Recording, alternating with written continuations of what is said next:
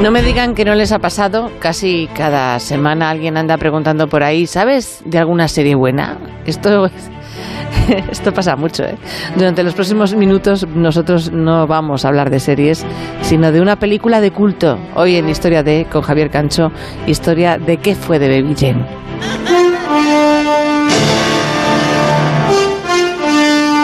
¿Se atreverían ustedes a presenciar un duelo de gárgolas en las tinieblas? Si se atreviesen, vayan programando un visionado de una película que posiblemente sea una de esas que deberían verse antes de morir. Betty Davis y Joan Crawford solo trabajaron juntas una vez, solo una. Antes de aquel rodaje, el productor Jack Warner le dijo al director Robert Aldrich que no daría ni un centavo por ninguna de esas dos zorras acabadas, refiriéndose de ese modo tan esquivamente afectuoso a las dos veteranas actrices. Ese era el tono de Hollywood. El rodaje empezó con poco rumbo porque se destinó escaso dinero. Pero Aldrich era un director astuto, había aprendido de dos maestros como Chaplin y Renoir, y fue consiguiendo que la Warner dejase de ver aquella película como un incordio para ir considerándola una oportunidad para el género de terror psicológico.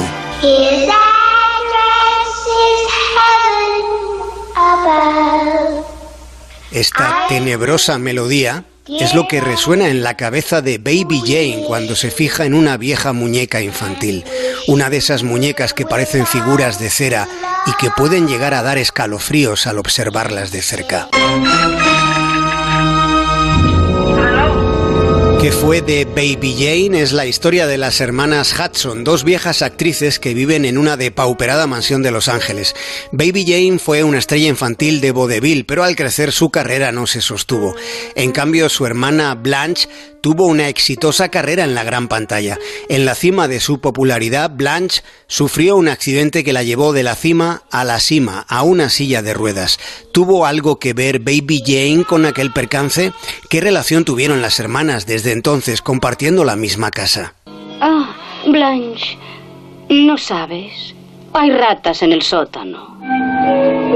Había ratas en el sótano y una hermana le había puesto una rata a la otra en su bandeja del desayuno. De la película no desvelaremos más detalles. Del rodaje hay que decir que resultó mucho más terrorífico que la trama.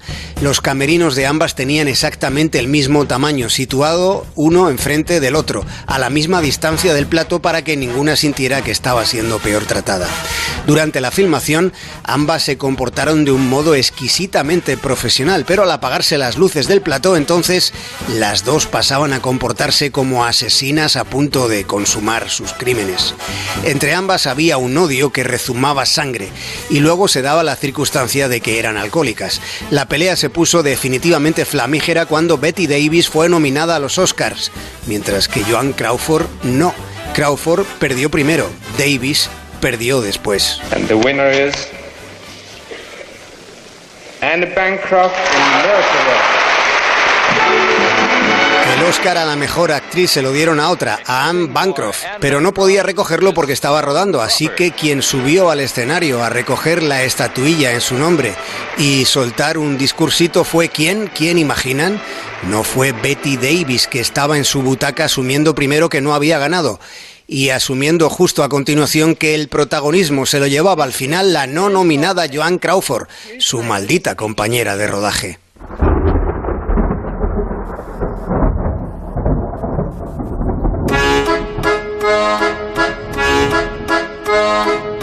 Se dijeron de todo, tanto en privado como en público. Betty Davis dijo que Joan Crawford se había acostado con toda la metro menos con la perra Lassie.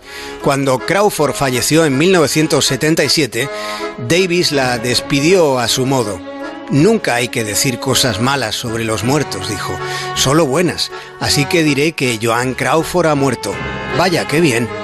Antes de todo aquello, Betty Davis reconoció una vez, nunca lo he pasado mejor que cuando empujé a Joan Crawford por las escaleras durante el rodaje. Durante el rodaje de ¿Qué fue? de Baby Jane, una película con crítica a lo que era y lo que es la industria del cine.